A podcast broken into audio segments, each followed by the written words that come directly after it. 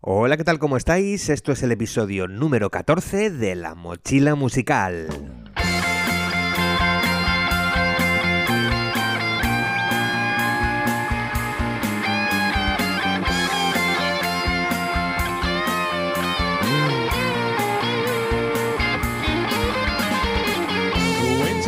Algo que impresiona mucho cuando empiezas en esto de la música es llegar a un concierto y ver un muro de Marshalls tras 15 guitarras desde Les Pauls hasta Stratocaster, las que va a tocar tu guitarrista favorito.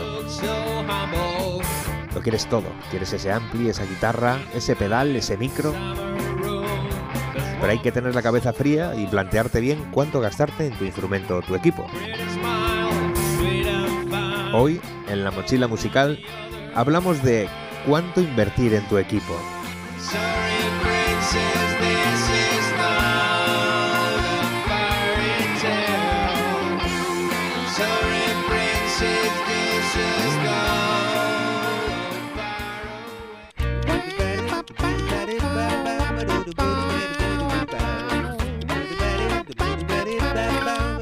La primera guitarra que entró en mi casa fue una clásica de una marca que ni recuerdo, al igual que tampoco recuerdo que fue de ella.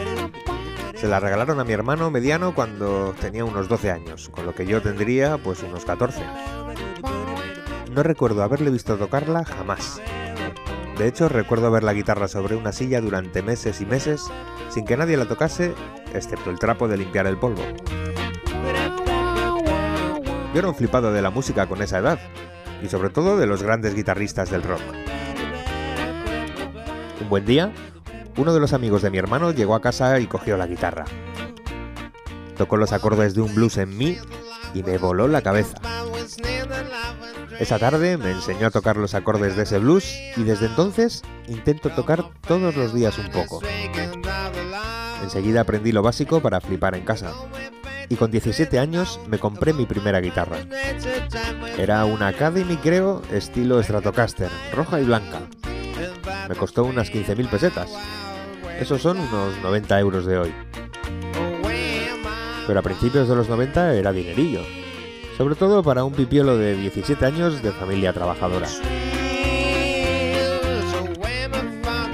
Hace poco veía fotos de grupos pequeños, amateur, locales, gente que está empezando a hacer cosas y la verdad, me llamó mucho la atención el equipo que se gasta la peña. Me impresionó mucho un conciertillo que vi el año pasado en las fiestas de un barrio perdido, en el que había cuatro adolescentes haciendo rock. El mayor no tendría más de 18 años. Sonaban a primerizos, aunque lo hacían bastante bien. Lo que me llamó más la atención fue el equipo que utilizaban. Eran cuatro, dos guitarras, un bajo y una batería. La batería era una tama nuevecita con doble bombo y toda la parafernalia de platos. Pastizal. El bajista llevaba un cabezal Fender al que enchufaba un Fender Jazz Bass y sonaba de la leche. Pastizal también. De los guitarristas, uno de ellos llevaba también un amplificador a válvulas, un Orange, con una Les Paul.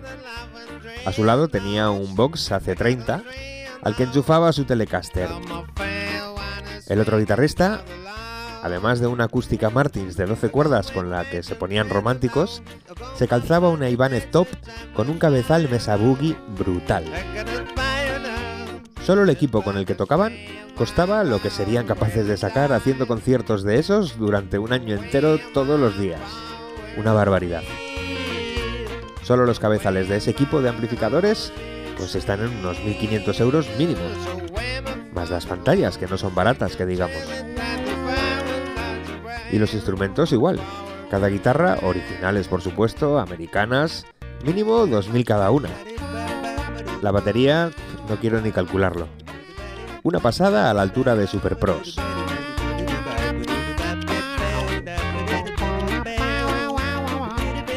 ¿Pero es necesario un equipo así cuando empiezas? Pues la respuesta es no, está claro. Pero quiero dejar claro también, desde ya, que si tienes pasta de sobra, pues deberías invertirla, entre otras cosas, en tu instrumento. Llegaremos a eso. Pero antes, quiero que entiendas que no te va a hacer falta una inversión de miles de euros para empezar a tocar a nivel profesional. Y menos para aprender a tocar. Hay algunos instrumentos en los que merece la pena invertir dinero desde inicio, sobre todo instrumentos de viento o de percusión. Con un saxofón de plástico muy barato, pues quizás aprendas dónde están las llaves, pero te aseguro que no aprenderás a tocar el saxofón, porque tendrá pues mil limitaciones, la afinación será desastrosa, se desajustará cada 2x3, y lo mismo con un violín o con un oboe. Pero si quieres aprender a tocar la guitarra o el bajo o la armónica, pues la verdad no necesitas que tu instrumento sea top. Hoy en día tenemos opciones súper económicas que cumplen su función más que bien. Si nunca has tocado una guitarra y quieres ser como Eric Clapton, pues vas a querer una Stratocaster.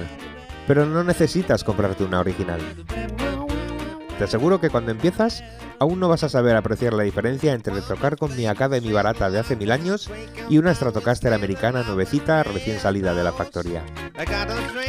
Vas a notar que la Strato está construida de otra manera, con materiales mucho más nobles y con una electrónica de calidad suprema.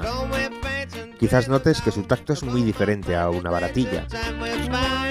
Pero las baratillas de hoy en día, de verdad, os sorprenderíais lo logradas que están algunas guitarras o bajos baratas.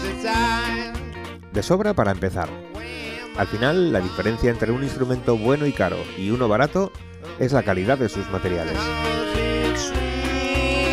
Yo, si empezase de nuevo, ahorraría algo de pasta para comprarme una guitarra de precio bajo. No te digo que compres una guitarra de 90 euros, aunque repito, seguro que por ese precio, si buscas incluso en el mercado de segunda mano, puedes encontrar cosas muy chulas pero no me gastaría más de 300 o 400 euros. Eso me da la tranquilidad, por ejemplo, de poder trotarla todo el tiempo que quiera. Que si se me cae y se hace una marca, no me duela. Que no me dé miedo transportarla por si se me rompe. En fin, son muchísimas las ventajas. Además, puedes ir customizando tu instrumento poco a poco te va a servir para aprender todo lo que puedas sobre tu herramienta de trabajo. Experimenta montándole unas pastillas nuevas, o atrévete a instalarle unos potenciómetros que no hagan ruido, o cambia el clavijero, no sé. Si tienes un instrumento de batalla, te va a dar menos pereza experimentar con él. Recuerda que lo más importante cuando empiezas es aprender. Aprender todo lo que puedas. La clave está en las horas que metas. Y cuando tengas el nivel suficiente como para notar que el equipo que tienes se te queda corto, entonces será cuando te plantearás invertir en un buen instrumento. Sobre todo para tocar en los directos. Pero para practicar en casa o en el local, con las opciones que tenemos hoy en día yo no me compraría ni siquiera un amplificador. Pillaría una guitarra barata y la enchufaría al ordenador donde voy a poder sacar el sonido del ampli que me dé la gana. Si quiero sonar a Slash, pues configuro el setup en mi plugin y sueno como Slash y sus Marshall a todo trapo. Si quiero sonar como Mark Knopfler, pues eso, lo mismo. Hoy en día, con unos buenos altavoces y un ordenador, tenemos todo lo que necesitamos para aprender y practicar y además disfrutar sonando a tus ídolos. Al menos en cuanto a sonido se refiere. Lo de hacerlo como ellos, pues ya depende de tu talento y de las horas que metas.